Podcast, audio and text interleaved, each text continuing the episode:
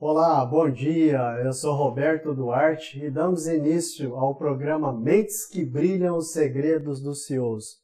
Este que é considerado um dos mais importantes programas do mundo corporativo brasileiro.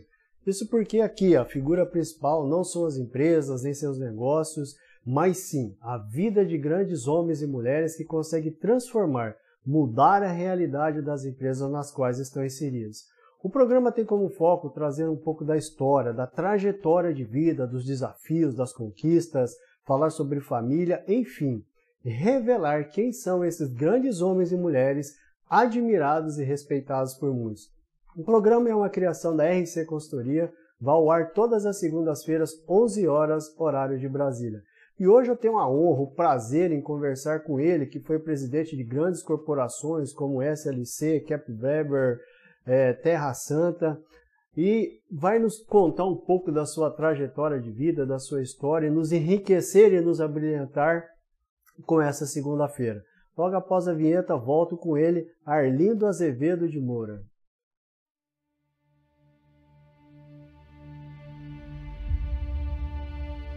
Durante a história da humanidade, grandes personalidades fizeram a diferença no seu tempo e influenciaram as gerações futuras. Com sua genialidade e uma forma ímpar de olhar para os problemas à sua volta, criaram soluções que hoje são realidade em todo o mundo. Grandes mentes que deixaram o seu legado para sempre em nossa história.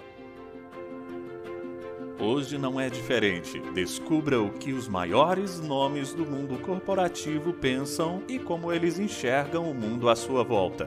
Preciosas lições de gestão com quem sabe o que faz. Assista ao programa Mentes que Brilham Os Segredos dos CEOs. Toda segunda-feira, às 11 da manhã, em youtube.com/rc Consultoria. Olá, voltamos. Tenho a honra e prazer em conversar com, carinhosamente vou chamá-lo como Arlindo Moura. Arlindo, bom dia, prazer em tê-lo conosco, é uma honra começarmos essa segunda-feira com uma pessoa tão brilhante como você. É, bom dia, Roberto, é, bom dia aos amigos da RC Consultoria. É, é um prazer estar com você, uma alegria, e passar um pouco da experiência que a gente acumulou durante todos esses anos de vida e vamos passar isso ao, aos seus amigos aí. Amém. Legal, legal. Nós estávamos até conversando antes do programa, são mais de 50 anos de carreira, Lino. Então, conte-nos um pouco dessa trajetória de vida, dessa experiência, essa bagagem que você tem para nós. É, o total já são 52 anos de vida. Comecei a trabalhar muito cedo, e isso, por um lado, é bom, porque a gente acumulou experiência já bastante jovem. É, eu comecei a trabalhar em 1969 numa empresa Tex, chamava, é, chamava Malharia Panabi. Fiquei nessa, entrei nessa companhia como auxiliar administrativo e saí de lá como diretor financeiro. É, fiquei na empresa por 11 anos. É, imaginei que, como era uma empresa de pequeno porte, que a, o meu crescimento profissional estava limitado, é, porque o presidente da companhia era o próprio dono, e eu achei que deveria buscar novos desafios. E foi isso que eu fiz. É, e comecei, então, na, na Kepler Weber, uma empresa fabricante de silos, equipamentos para secar e armazenagem de grãos, é claro que saindo de uma empresa pequena e para uma empresa grande, eu tive que refazer a minha carreira. Comecei como coordenador de contabilidade. A minha formação é, foi em contabilidade inicialmente. É, entrei então na, na Kepler Weber em 1981 e fiquei por 15 anos. Na Kepler Weber, é, comecei como coordenador de contabilidade e saí depois de ter assumido é, por alguns anos a presidência do grupo Kepler Weber. Comecei como é, diretor presidente de uma companhia que ficava em São Paulo, chamava Gema SA, que era do grupo Kepler Weber. Depois eu fui transferido para a empresa industrial da Kepler Weber, que ficava no interior do Rio Grande do Sul, em Panambi, é, também como presidente, e depois é, os últimos seis anos como presidente de todo o grupo Kepler Weber. Então foi um desafio muito grande. Saí do grupo Kepler Weber para ir para John Deere, é, onde eu fiquei de 1997 até 2004, por oito anos. Na Kepler Weber fiquei 15 anos. É, depois de oito anos, eu fui é, para a SLC é, Agrícola. É, nessa empresa tivemos uma participação bastante grande do crescimento da companhia. Abrimos em 2007 o capital da empresa. Em 2008 fizemos um aumento de capital e essa, essas duas grandes entradas de recurso é, que a empresa é, buscou no mercado aberto propiciou criarmos uma empresa que hoje planta mais de 450 mil é, hectares de, de, de, plantas. Quando eu saí de lá, a empresa plantava 350 mil hectares. Quando eu entrei, plantava em torno de 80 mil. Bom. Então, tivemos aí uma participação muito grande da SLC Agrícola, eu fui para Terra Santa Agro, uma empresa também de capital aberto, com desafio é, de juntar três companhias que um grupo de investidores haviam é, comprado, que chamava Brasil Ecodiesel, uhum. é, Baeda e, e, e, Vanguarda. As três companhias viraram Terra Santa, eram três empresas com endividamento muito alto, então, tivemos que administrar o, o, a, a, concentração de três empresas endividadas, é, geravam um EBITDA negativo de 200 milhões por ano, e, felizmente, em pouco mais de três anos, essa empresa gerou resultados positivos. Hoje, é, tem um, um EBITDA positivo superior a 200 milhões por ano. É, eu continuo conselheiro dessa companhia, deixei a presidência e fui para o conselho. E hoje eu estou na empresa Santa Colomba Agropecuária, é, já há dois anos e quatro meses, que é uma empresa que cultiva soja, milho, algodão é, e tabaco e cacau. São os principais produtos dessa companhia. A gente vê nessa, nessa trajetória, ali toda é, o acúmulo de experiência, mas por trás de tudo isso também existem os grandes desafios, os grandes tropeços da vida que, que o levaram a chegar onde você está hoje. Que, que foi mais difícil para você nessa trajetória, Lindo? O que, que realmente te marcou em termos de, de, de, de desafios, em termos de poder enxergar longe nessa dentro desse mundo que você está hoje? Eu sempre comento, a, eu fui professor universitário também por mais de 10 anos, acumulava é, dando aula e também é, trabalhando eh, em empresas, e eu sempre destaquei que um CEO, um presidente da companhia, um executivo, ele precisa de, no mínimo, quatro grandes qualidades. A primeira dessas qualidades, eu, eu determino que o otimismo é, é essencial, a coragem, determinação e justiça. Esses quatro ingredientes formam é, os grandes executivos e os grandes CEOs é, das grandes companhias. Sem esses quatro é, qualidades, eu acho muito difícil um executivo se dar bem. Então, esse otimismo é necessário para não desistir na, nas primeiras dificuldades, a coragem para enfrentar os problemas do dia a dia, que a gente sabe que vão surgir, determinação para tocar isso no seu dia a dia e no futuro, e a, justiça para é, trabalhar de uma forma é, homogênea dentro é, das ações que vai tomar nas decisões do, do dia a dia. Legal. Essa, é, essa mudança, Arlindo, do, do, ponto de vista, porque assim, você tem uma formação técnica, a gente, quem é da área de finanças entende um pouco da, da, do perfil da, do contador, do, do perfil do, da, da formação contábil. E essa mudança para uma visão sistêmica, como, que você, como a que você conseguiu, como a que você tem alcançado durante toda essa carreira, que, que mais pesou para você? Foi o conhecimento técnico ou a habilidade humana que você desenvolveu durante todo esse período que o fez é, é, é, conseguir ter a companhia, conseguir enxergar a companhia como um todo e conseguir trazer também os números para a mão? Como que funcionou isso? O que, que foi mais importante para você? Boa pergunta. É, o, o, meu perfil é, realmente começou com um perfil altamente técnico, a minha primeira formação foi em contabilidade. E dentro desse crescimento, eu cheguei a exercer a função de contador. Depois, eu, eu fiz administração de empresas. Terminado o curso de administração de empresas, eu fiz uma, um, um mestrado, que na época eles chamavam de especialização, é, em administração financeira e finanças.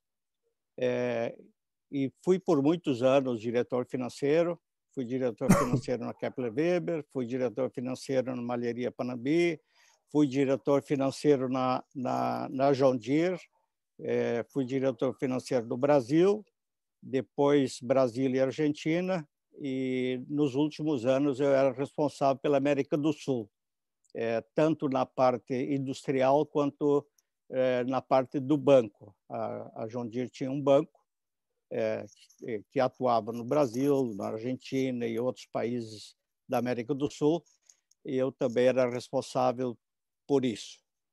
Então, eu diria que a gente foi se moldando. No início, eu usei essa, esse autoconhecimento técnico para crescer, mas quando chega a, a presidente, a gente precisa de outras qualificações é, porque a gente começa a trabalhar com um número muito maior de pessoas. Então, é necessário outras qualificações que não só a técnica. Mas, sem dúvida, essa parte técnica me ajudou muito a, a esse crescimento. Joia, que maravilha.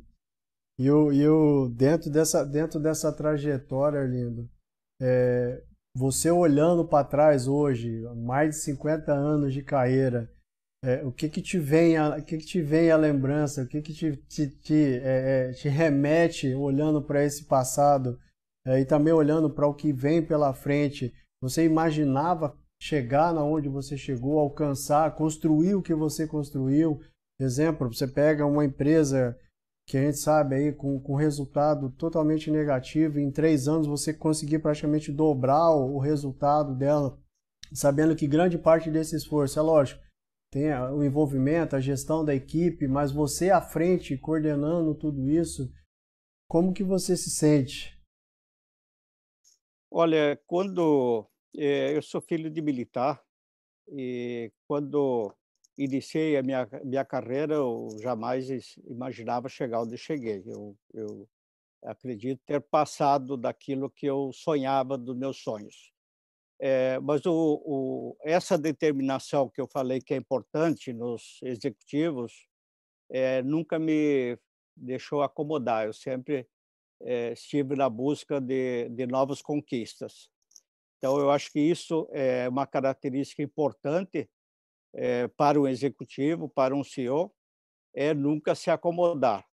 É, eu é, tive uma experiência durante o meu mestrado isso lá nos anos 70, é, eh, no fim dos anos 70, um professor me disse o seguinte: sempre que você tiver mais que 10 anos na mesma função, alguma coisa está errada. Ou você não está motivado, ou a sua determinação está acabando, ou as suas oportunidades estão se esgotando.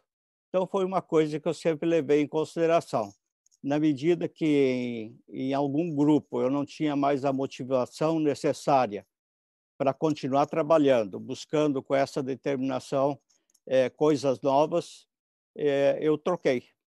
É, eu sei que muitos gostam de ficar 40 anos, 50 anos numa companhia, mas em função desta instrução que eu tive do meu velho professor, e eu pratiquei com ela com muita determinação. Meu primeiro emprego eu fiquei 11 anos, no segundo eu fiquei 15, no terceiro eu fiquei oito anos, depois oito anos no quarto, cinco e quatro meses no, no, quinto, e hoje estou há dois anos e quatro meses é, no meu sexto emprego. Se a gente pegar essa média aí, dá um pouco mais de 10 anos. Então, eu acho que é isso que a gente faz. Tem que fazer aquilo que gosta. Eu nunca tive no trabalho como um sacrifício. É, sempre o trabalho para mim é, foi uma alegria, foi uma satisfação. Eu nunca tive dificuldade de levantar cedo para ir trabalhar ou chegar tarde em casa porque estava trabalhando. Para mim, sempre isso foi um prazer. É, confesso que a minha família pagou um preço por isso, pela minha ausência, mas fazia parte é, da minha forma de viver. Na verdade, você já, você já até adiantou o, o próximo assunto nosso, que seria realmente sobre a família. Como que como que se deu, como que é, é, é qual foi o papel da sua família durante toda essa durante toda essa carreira, durante todo esse percurso, como é que é, como é que ela foi envolvida, como é que foi esse relacionamento? É, eu fiquei casado 34 anos com a primeira esposa, aí acabei separando e em 2008 e hoje eu estou casado com, com, com uma pessoa que me completa e que me ajuda muito. A gente já está nesta convivência há quase 12 anos e tenho, tenho, tenho sido muito feliz com essa nova escolha. Tenho dois filhos do primeiro casamento e tenho um filho que, que é da minha esposa e que eu adotei como sendo meu filho também, é um menino com 18, 19 anos que hoje está é, fazendo agronomia e possivelmente vai seguir os nossos passos dentro do agronegócio. Que legal. E como é que é a vida hoje corporativa, Arlindo? Realmente consegue realmente desligar da empresa quando está em casa? É, como que funciona isso? Ou a mente ainda continua ligada na, na, nas empresas, nos negócios? Como que funciona isso para você? Como é que você gere essa agenda? é muito difícil o desligamento, até, até em função da facilidade da tecnologia que temos hoje disponível, é, a gente sempre está ligado na companhia. É, mas eu não vejo problemas disso, nem minha esposa também vê, ela, ela contribui muito comigo nessa, nessa parte. Então, é, a gente entra na, nos sistemas, nos controles da empresa duas, três vezes por dia, mesmo quando no fim de semana, e sempre está ligado. É, mas no momento que a gente tem que descansar, dormir, eu consigo fazer isso também com tranquilidade. Tá? Eu não sou de dormir muito, mas quando eu deito na cama, eu, eu, eu deito e, e durmo, descanso. Então, é, a gente aproveita bem essas horas de sono. Pelo menos umas 3, 4 horas, né? é, em torno de entre 4 e 5 horas. Que legal, que legal. Vamos falar um pouco sobre, sobre valores, Arlindo. Pois que, que, que, quais são os principais valores que você carrega, que você construiu durante toda essa carreira sua e que você fala, esses valores eu não abro mão e quero que realmente seja transmitido não só para mim enquanto família, mas também para a corporação ou por todas as corporações por onde eu passar? Eu acho que a, a honestidade é o, é o primeiro valor, eu recebi isso da minha família, do meu pai. Eu já comentei, meu pai era militar, então a, essa, esse negócio de honra, de honestidade era, era muito presente no nosso dia a dia, na nossa casa. Então, esse é um valor que eu carrego com muito afinco. O outro, eu acho que é de disponibilidade, estar sempre disposto a assumir novos compromissos, a levar a bom termo os compromissos já assumidos eu acho que isso faz parte da nossa da nossa atividade. O outro que eu acho que é importante é o da determinação. Já comentei sobre esse tema. É, ele é importante e necessário. É, tem uma coisa que eu acho que eu ouço é, muitas vezes e eu reputo isso como um grande mal são as pessoas dizer é, eu não tenho sorte para determinada coisa. Eu acho que a sorte vem na medida que o trabalho é desempenhado, né? naquilo que você é, se dispõe a fazer e faz com afinco, é, você tem sorte. O próprio Zico já dizia: quanto mais eu treino bater falta, mais sorte eu tenho na fazer gols de falta. Então, uhum. Outra coisa que eu ouço muito e que acho que é um erro grande é dizer eu não tenho tempo. Nós sempre temos tempo para fazer coisas novas e quando assumir coisas novas, fazer bem feito. É importante que a gente faça isso. Outro item que eu ouço muito e também não concordo é eu não tenho dinheiro. Eu não tenho dinheiro para estudar, eu não tenho dinheiro para isso, não tenho dinheiro para aquilo.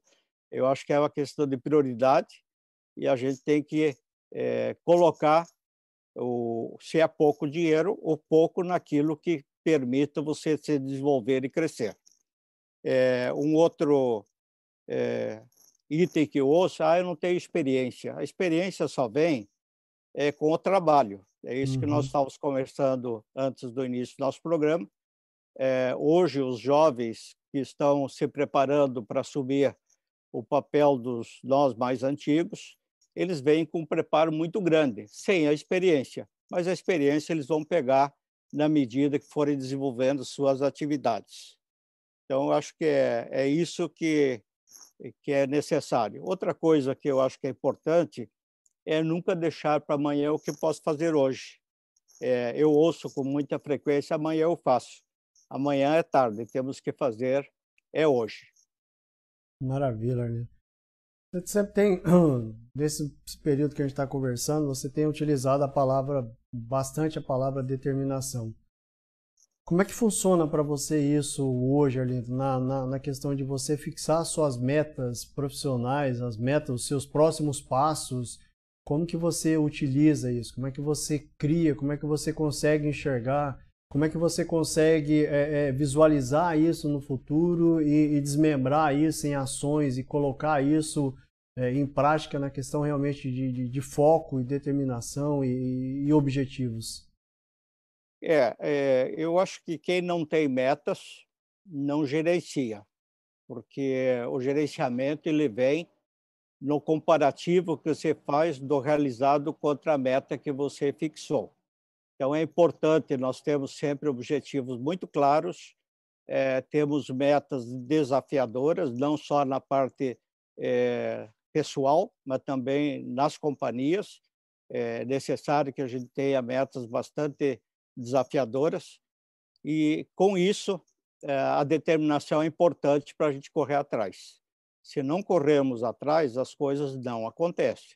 Uhum. Não, nada vem de graça, nada vem é, do dia para a noite. Tudo leva seu tempo, e tudo tem que ter dedicação, e nós precisamos dedicar boa parte do nosso tempo para correr atrás das nossas metas. Se fizermos isso, com a determinação que eu já comentei, é, o sucesso está garantido, eu não tenho dúvidas disso. Legal, que maravilha. Vamos falar sobre um, um, outro, um outro assunto importante.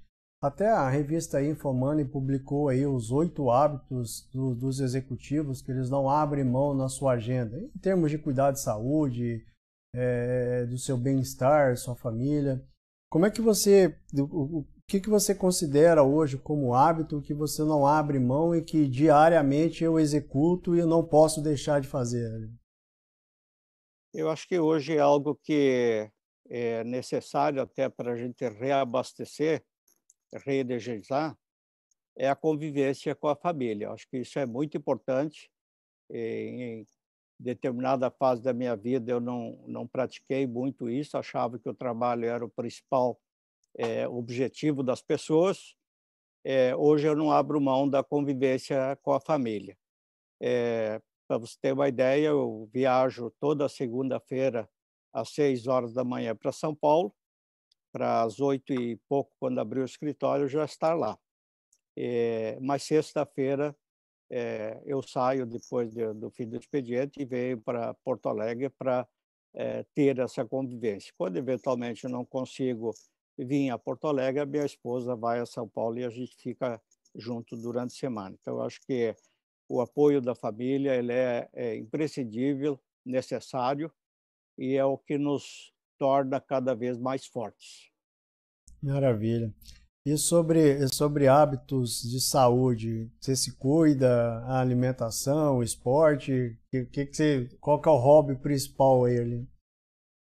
É, eu, eu gosto muito de ler. Eu, eu, infelizmente, eu fui jogador de futebol durante a, a quando era mais jovem, é, era um bom zagueiro. Oh. e, mas depois eu tive um problema aí de meniscos nos joelhos, tive duas operações, acabei abandonando o futebol e com até a própria dificuldade de, do, do joelho, eu acabei não adquirindo nenhuma outra profissão. Tentei o tênis, o tênis exige muito também do joelho, é, então o máximo que eu faço é eventualmente alguma caminhada, principalmente quando estou na praia, eu gosto muito de caminhar na areia. Mas a minha meu principal hobby é, é leitura. Que legal, que legal. Um, outro ponto que a gente vê hoje muito da, das empresas é a questão da tecnologia e o uso da tecnologia. É, hoje nós estamos aí amplamente amparados em números, em, em softwares, em indicadores, é, em todos os sentidos. Mas existe um fator que é a questão do, do, do, do feeling, que é a questão do sentimento, que é a questão de enxergar além dos números. Como é que funciona isso para você, Arlindo? Tem situações em que você confia mais no seu sentimento, na, na, bagagem, na sua experiência, do que nos números? Como que funciona essa relação hoje para você? É, o, o, ideal é buscar o equilíbrio entre os controles, os números e essa parte mais de, de, de perseverança aí, de, de ver as coisas para frente. É, eu acho que a, é, houve alguma mudança durante o, o, tempo. No passado, o bom executivo é aquele que tinha uma vivência muito grande de custos, é, de gerenciamento. Isso, aos poucos, ele vai mudando. Hoje é imprescindível a gente ter bom relacionamento com os funcionários. A própria relação é, hoje não é mais de chefe, sim de liderança. Uhum. O chefe líder é, é, são coisas totalmente diferentes. É, antigamente era o chefe, hoje é o líder. Então, para buscar liderança, você tem que ter o respeito pelas pessoas e elas têm que acreditar em você. Ou seja, aquilo que você está dizendo, é, as pessoas que estão te ouvindo têm que acreditar que aquilo está correto e que é bom para a companhia e que é bom para as pessoas. Então, esse efeito de busca da liderança é algo que eu busco há já muitos anos. Achei que esse era o caminho é, e é isso que eu tenho feito: transferir experiência e procurar liderar as pessoas e não chefiar. Joia. E na, e na questão, só retomando esse, esse ponto, na questão do, do, do, do, sentimento em si, do uso da experiência na tomada de decisão, como é que, como é que você consegue aplicar isso? Como é que funciona isso no dia a dia para você, Aline?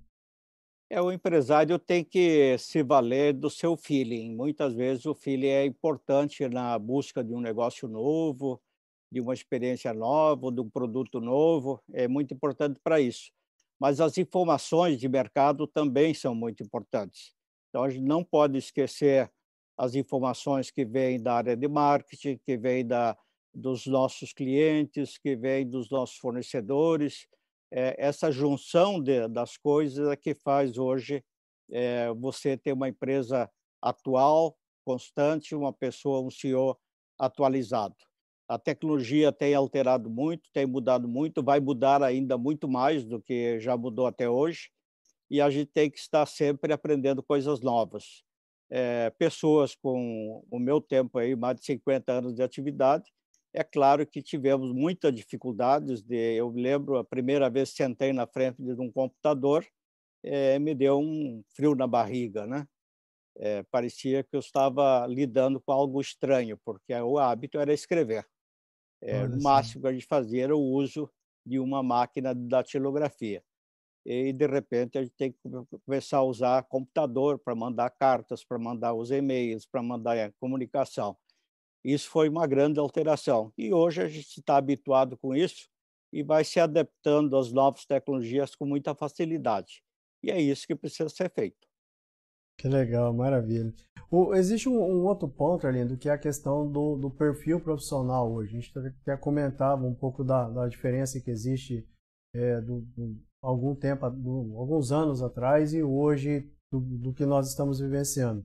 Então se fala muito hoje do profissional do futuro, de todas as qualidades que ele precisa ter. A gente até lista aqui algumas É, no sentido de flexibilidade, negociação, orientação para resultado, inteligência emocional e por aí vai.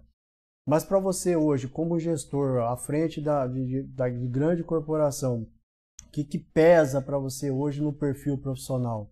Ah, o que, que, é realmente a característica mais importante do, do, do profissional que realmente para você hoje é o diferencial? Eu acho que o, todos esses itens que você falou são importantes, mas a inteligência, é, eu acho que é, é, é, o, é o principal. E a adaptação, eu acho que é um outro item que a gente tem que considerar muito, é, ir se adaptando às coisas novas, porque a gente sabe que o a, a próprio agronegócio a cada dia teremos é, grandes novidades. Não é pequeno, não serão pequenas, serão muito grandes as uhum. novidades e nós temos que estar preparados para isso. É, num passado recente a gente falava em agricultura de precisão. Uhum. Hoje a agricultura de precisão é, é, um pedacinho muito pequenininho dentro da agricultura digital. Exato. A agricultura digital é um, é um campo muito grande dentro do agronegócio é, que a gente tem que observar e se integrar a ele, porque sem a, sem a agricultura digital, é, nós não seremos é, bons executivos do agronegócio brasileiro. O agronegócio brasileiro tem um futuro muito grande pela frente. É, o Brasil será, sem dúvida, o grande supridor do mundo.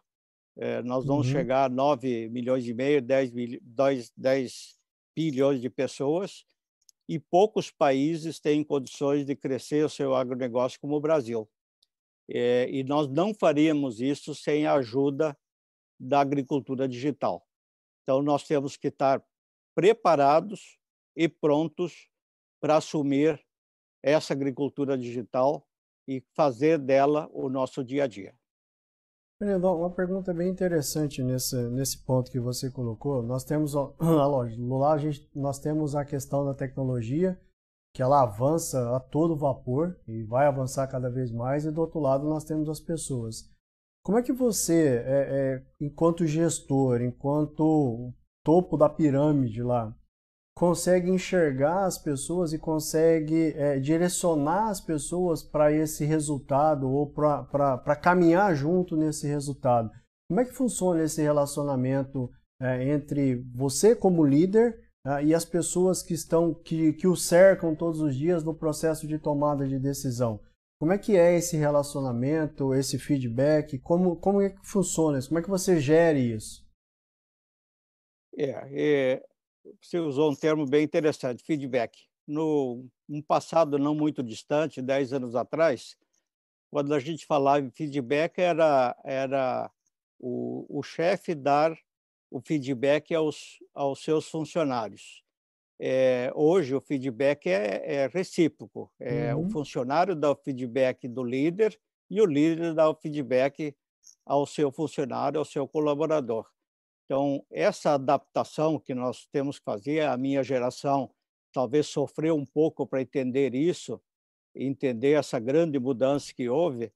É, quem não se adaptar, quem não, se, não mudar, ele não vai é, ter sucesso na sua vida. Eu acho que por isso que muitas pessoas estão se aposentando aos 50 e poucos anos, porque não se adaptam à nova forma é, de trabalhar. Quando eu falo lá forma de trabalhar, é em qualquer setor, seja uhum. no comércio, na indústria, na parte de serviços, como professor, como industrial, como comerciário, enfim, qualquer das, das, das profissões que as pessoas tiver, se não se adaptar ao, ao novo, à nova forma de fazer as coisas, é, com certeza não, não vai se adaptar a, ao novo mercado. Esse novo mercado é diferente daquilo que vínhamos fazendo há alguns anos atrás, e essas mudanças são cada vez mais rápidas, em função das novas tecnologias. É, uma nova tecnologia fica velha muito rápido, Exato. e a gente tem que estar sempre aprendendo. Quem não quiser continuar aprendendo e se adaptando, vai ficar fora desse mercado. Uma, uma, uma curiosidade, Arlindo, a gente está até comentando, né? você também atua como presidente do conselho e também como, como executivo. Como é que funciona essa cobrança? Da, da... Porque, por um lado, nós temos o conselho que traz e desenha toda a estratégia, todo o futuro da empresa, e do outro lado nós temos o executivo, que é o que consegue é, materializar isso dentro da empresa. Como é que funciona hoje para você, é, do seu ponto de vista como pessoa, como, como gestor, a cobrança que o conselho exerce sobre você, do ponto de vista, da, até mesmo utilizando essa palavra do feedback de, de, de cobrança, de atribuições, de responsabilidades, e ao mesmo tempo você tem que absorver tudo isso e conseguir desenhar de, é, como é que eu vou conseguir materializar isso dentro do, é, da estrutura de, de, gestão da empresa. Como que funciona isso para você como pessoa, como, como gestor? É, eu, eu acho que o ideal é, é o presidente do conselho é, não ser o CEO e o CEO não ser o presidente do conselho, é, juntos. O ideal é que o presidente do conselho seja presidente do conselho e o CEO seja CEO. Na, na companhia atual, eu exerço as duas funções por um tempo, é, porque a empresa precisava de uma grande reorganização, então eu tive que acumular as duas funções, mas já falei que a partir do ano que vem, possivelmente, é, a pessoa que eu estou preparando vai estar pronta e a gente consiga, é, eu vou ficar só no conselho, porque o presidente do conselho tem que ouvir os demais acionistas e, e, cobrar os executivos. Eu tenho, sim, alguma dificuldade de fazer isso, tanto que nas empresas de capital aberto é proibido fazer isso. O presidente do conselho não pode ser o CEO. Era uhum. muito comum, alguns anos atrás, é, que o presidente do conselho também fosse o CEO. É, hoje, é, não é mais empresa de capital aberto, não é mais permitido, e, e nas empresas de capital fechado, eu acho que também não é aconselhável. É, eu, nesse momento, estou exercendo as duas funções, mas vai ser por um tempo curto e logo, logo eu devo me concentrar só na presidência do conselho. Ah, legal, bacana, bacana. Vamos falar um pouquinho sobre modelo de gestão, Arlindo. Hoje a gente sabe que existe aí os modelos democrático, meritocrático, gestão por propósito, gestão com base em resultado. É, é até mesmo aproveitando um pouco da sua bagagem aí como, como professor, qual é o modelo hoje que você aplica, que você entende hoje como sendo um modelo é, é, é mais ideal ou, ou mais adequado para efeito de gestão e por que, que esse modelo hoje seria o mais adequado na sua posição e no seu ponto de vista? eu acho que não tem um modelo único. Cada companhia, cada empresa, cada negócio, cada segmento de negócio, ele exige é, um conjunto de modelos. E a gente tem que estar preparado para ver para aquele momento, para aquela empresa, para aquele segmento, quais dos modelos, desses modelos, são mais adequados. E, e praticar dois ou três modelos dentro dessa companhia. Isso faz com que a gente consiga é, trazer, liderar mais pessoas para dentro daquele objetivo é, seu e da companhia. Então, um modelo único, eu não acredito que resolva por completo uhum. é, esses problemas. Então, nós temos que, primeiro, conhecer bem a empresa, as pessoas com quem a gente está liderando, quais são os nossos liderados, e aí implementar é, esses modelos na medida que for desenvolvendo é, determinadas atividades. É por aí que eu acredito que o sucesso possa estar garantido.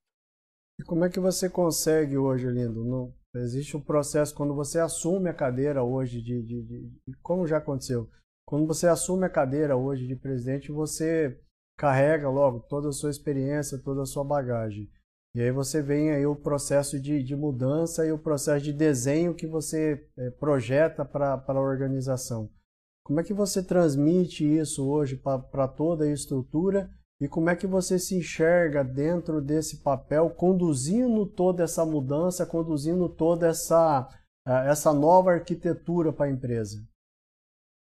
É, em primeiro lugar, é importante que a gente saiba é, dos proprietários, dos acionistas, qual é o objetivo dele com a sua companhia.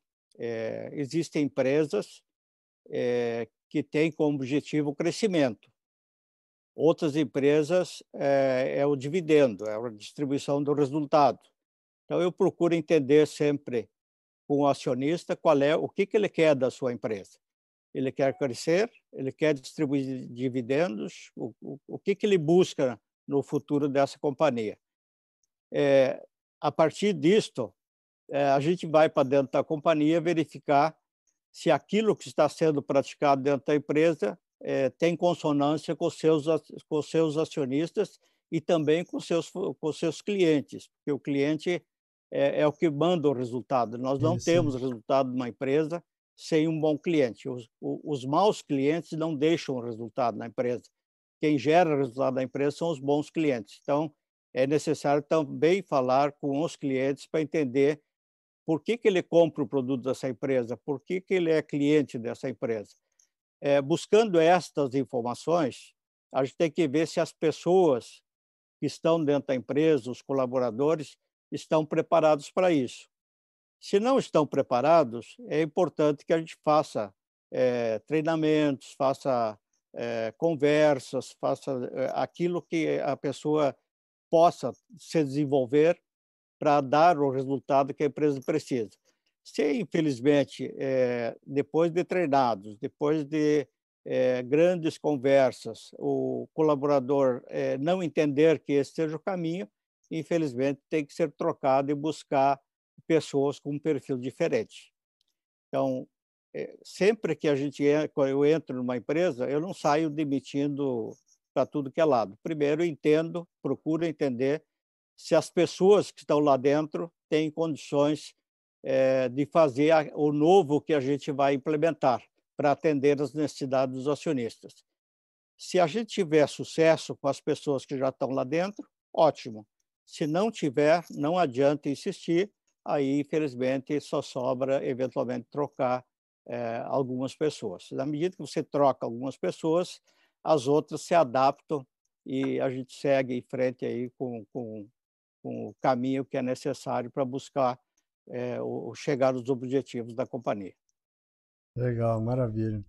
Vamos falar sobre fontes inspiradoras, Arlindo. Todo esse mais de 50 anos de experiência, provavelmente você ainda se inspira ou usa alguns, algumas pessoas como modelo, ou já utilizou. Quem são as suas fontes inspiradoras que a cada dia te motivam e te ajudaram a chegar onde você chegou? As minhas fontes inspiradoras elas vão mudando com o tempo, vai aparecendo novas fontes e a gente vai se adaptando a essas novas fontes. Mas eu acho que a primeira grande fonte que eu tive foi o Toffler. Toffler, lá no, deve ter sido 75, 76, é, eu li um livro do Toffler que é muito atual nos dias de hoje. Nesse livro ele dizia, é, eu esqueci agora o nome do livro, é, mas ele dizia que no futuro as pessoas trabalhariam de casa. E Olha eu achei só. muito estranho lá em 75, 76, como é que uma pessoa poderia trabalhar de casa. É, hoje a gente vê na nossa empresa, o, o escritório em São Paulo está totalmente fechado. Ninguém está trabalhando e a empresa não parou, pelo contrário. É, nós estamos gerando esse ano excelentes resultados, estamos crescendo em área plantada, crescendo em produtividade é, e com o escritório totalmente fechado, todo mundo trabalhando de casa. 100% dos nossos funcionários do escritório estão trabalhando de casa. Então, é, essa foi uma grande fonte lá dos anos 70 e depois foram criando outras. Eu tive grandes inspiradores, ainda continuo tendo, e na medida que esses novos líderes é, demonstram uma nova coisa, eu me adapto a isso e passo a me esperar nesta pessoa. É, uma fonte grande que eu tive na minha infância foi meu pai. Meu pai foi uma, uma minha fonte inspiradora na formação.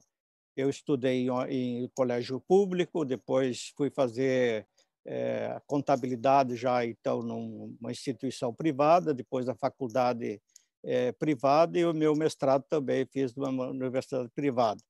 Mas sempre inspirado pelo meu pai, que sempre dizia: tem que estudar, tem que estudar. E eu sempre fiz isso na minha vida e continuo fazendo. É, agora, no domingo, ainda comentei com a minha esposa que, na medida que eu é, consiga sair de CEO e ficar só na presidência do conselho, eu vou fazer mais um, uma especialização, mais um mestrado, é, possivelmente é, à noite ou é, via meio de fazer tá. remoto, para a gente continuar evoluindo e crescendo. Maravilha, grande inspiração, Arlindo. E você se considera hoje uma, um, um, modelo a ser seguido, uma fonte inspiradora também para os executivos que estão vindo para o mercado, outros que estão te acompanhando no dia a dia? É, muito embora não seja essa uh, nenhum objetivo de um executivo, mas eu acho que todo executivo que teve algum sucesso, é, ele passa a ser inspirado. E eu tenho é, muitas pessoas, hoje os meios de comunicação permitem isso, as redes sociais é, facilitam esse trabalho. Eu recebo é, muitos e-mails, recebo muitos comentários da, das redes sociais como uma fonte de inspiração aos jovens. Uhum. Eu fico feliz por isso, muito embora nunca tenha colocado nos meus objetivos pessoais eh, de me tornar um inspirador. Mas eu fico feliz sempre quando eu ouço uma mensagem, que eu recebo um e-mail, que eu recebo uma comunicação é, de uma pessoa com quem eu tenha convivido é, e que ele tem se inspirado em algo que eu disse ou que eu faço, eu fico muito feliz, sem dúvida. Sem dúvida, a gente faz o quando faz um, um, um, levanta um dossiê do nosso convidado e das pessoas, a gente só ouve elogios mesmo. Então, eu, sou, eu posso ratificar esse, esse comentário seu, sem dúvida. É, mas eu acho que isso não pode ser um objetivo nosso. Eu acho que isso tem que vir pelos exemplos, Exatamente. pelo aquilo que a gente faz e pelo aquilo que a gente diz. É isso que faz a gente ser uma fonte inspiradora. E eu fico muito feliz quando isso ocorre. Que legal. Vamos falar sobre um pouquinho sobre mercado, Arlindo. Quais são, no mercado hoje que você atua, quais são aí as principais é, mudanças ou, ou, ou, as fontes que realmente vão transformar o ambiente que você está hoje? Seja ela tecnologia, relacionamento com os clientes, mercado, o que, que hoje mais impacta a área em que você atua? É, como eu já comentei, o Brasil será, sem dúvida, o maior fornecedor de alimentos do mundo. É, hoje já é o segundo maior, mas vai ser o maior dentro de pouco tempo. E eu acredito que o agronegócio tem alguns desafios que a gente tem que estar atento. O primeiro deles são ah, as mudanças climáticas. Isso é algo que veio para ficar. É, nós temos que tomar o cuidado. Aí é importante a sustentabilidade. Quando eu falo sustentabilidade, é o tripé da sustentabilidade é, o meio ambiente, é o, as pessoas e, também o resultado, o, o resultado econômico. Ele é importante para você continuar crescendo. É, nós temos que parar com esses desmatamentos malucos que têm ocorrido. É, nenhum produtor inteligente imagina plantar na Amazônia. Então, não vamos desmatar a Amazônia, vamos uhum. conservar a Amazônia, que é um patrimônio, acho que brasileiro, e que atende o mundo inteiro. Um outro grande desafio que eu imagino que o agronegócio é, brasileiro e mundial vai ter é o estresse hídrico. A cada dia que passa, nós temos menos água. O Brasil é, hoje é o maior detentor é, de bacias é, de água do mundo, mas a gente sabe que isso um dia é, vai faltar. Então, nós temos que ter muito cuidado com desperdício de água. E o outro grande desafio do agronegócio, eu acho que é a segurança alimentar. É, cada dia mais nós temos que produzir produtos saudáveis e que façam bem à saúde, e não uhum. produtos é, que possam eventualmente trazer problemas de saúde ao nosso público.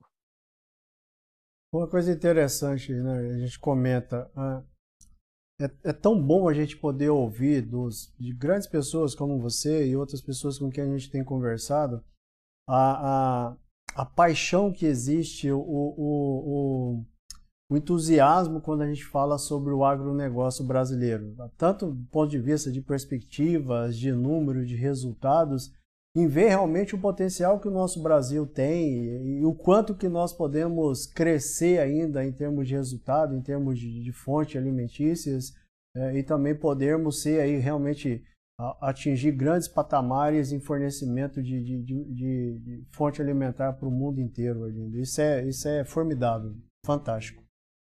É, eu acho que o agronegócio, é, quando a gente fala em agronegócio, a gente fala de Brasil. O Brasil hoje planta um pouco mais de 7% do seu território é, é, agricultura. Hoje nós estamos plantando aí 66 milhões de hectares é, para um país que tem 8 milhões e tanto. Então, é, temos muito ainda, perdão, 800 milhões de, de, hectares. Então, temos muito ainda disponível.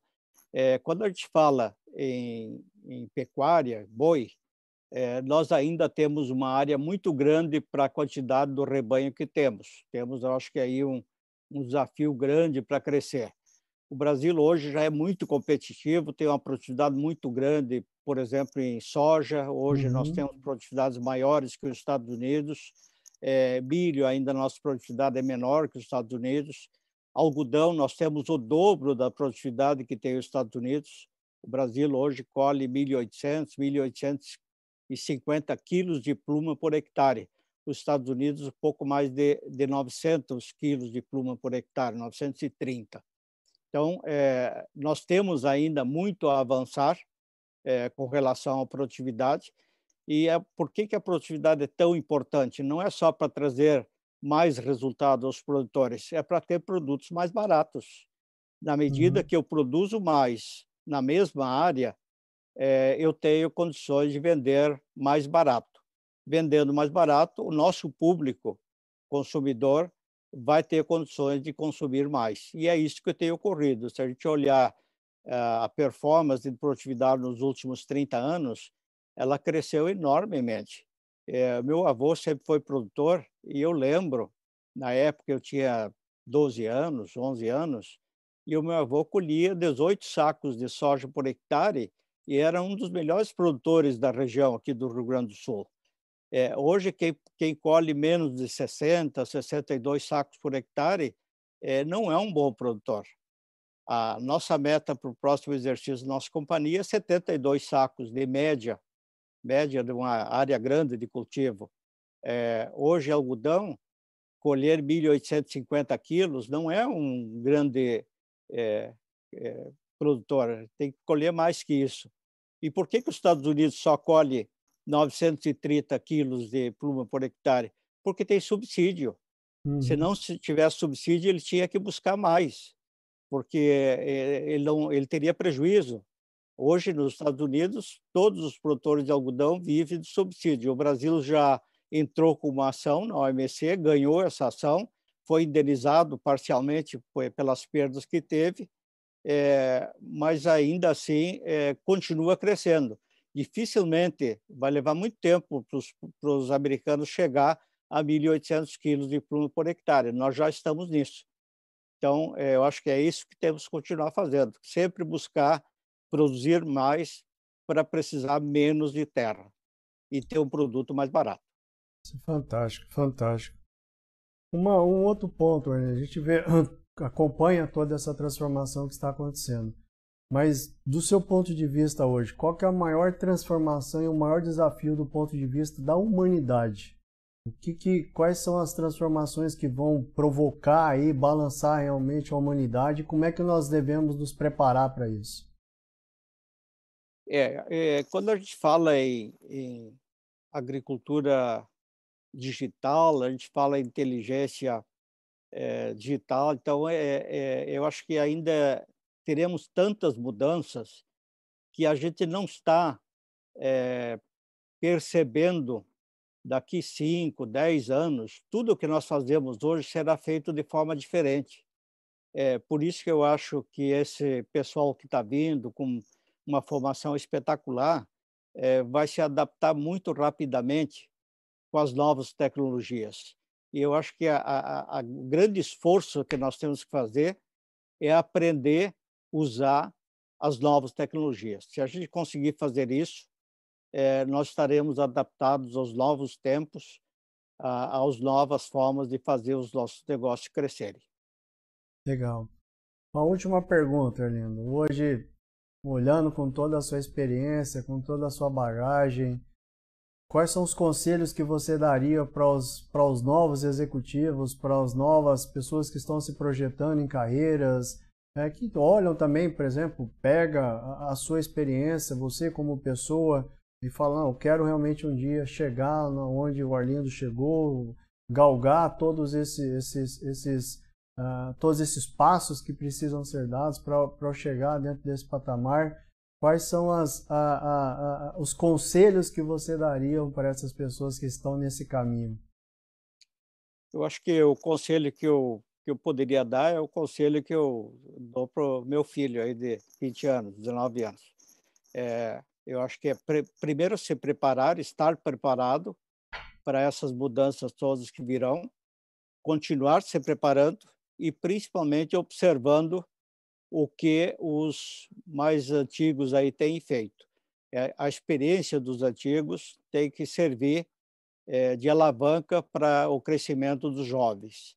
Se a gente conseguir fazer com os jovens de hoje, com o preparo que eles estão é, tendo, que estão buscando no mercado, é, e, e, a experiência dos mais antigos, eu acho que nós teremos aí um Brasil é, de uma economia muito rica, e, felizmente, é, me parece que o futuro do Brasil é, vem do agronegócio. Eu não sou contra a indústria, já trabalhei em indústria, que é uma empresa industrial, é, mas eu acho que o grande futuro do Brasil está dentro do agronegócio. E eu fico muito feliz quando pessoas inteligentes, jovens e preparadas estão entrando nisso aí. É, eu escrevi um artigo agora recentemente para um jornal lá de São Paulo é, sobre o preparo das pessoas para o agronegócio. Eu lembro que na família do meu avô eram 11, 11 filhos e o meu avô dizia é, para os filhos é, vão estudar porque aqui no campo não tem lugar. Se vocês não estudar, só sobra vocês trabalhar no campo. O meu pai fez isso e virou militar. É, os meus tios não e ficaram no campo. Hoje, para a pessoa ir para o campo, ele tem que estar tá preparado. Hoje, com certeza, o meu avô diria: é, vai estudar para voltar para o campo, senão uhum. você vai trabalhar numa indústria é, na cidade. Então, é necessário que as pessoas estejam devidamente preparadas, não se canse de buscar cada dia mais preparo para enfrentar as grandes alterações e as grandes mudanças que nós teremos no nosso agronegócio, no nosso agronegócio digital. Maravilha. Gente, infelizmente o nosso tempo voa, é, voa. E eu quero agradecer mesmo de coração a todos vocês que estiveram nos assistindo aqui, que também nos assistirão né, oportunamente através do nosso canal. Toda essa entrevista, toda essa experiência, todo a gente fala assim, toda essa inspiração que nós recebemos hoje através da, um pouco da história de vida e da trajetória de vida do nosso, nosso amigo, do nosso amigo Arlindo Moura, vai ficar lá no nosso canal, Mentes que Brilham, lá dentro do YouTube, você poderá assistir.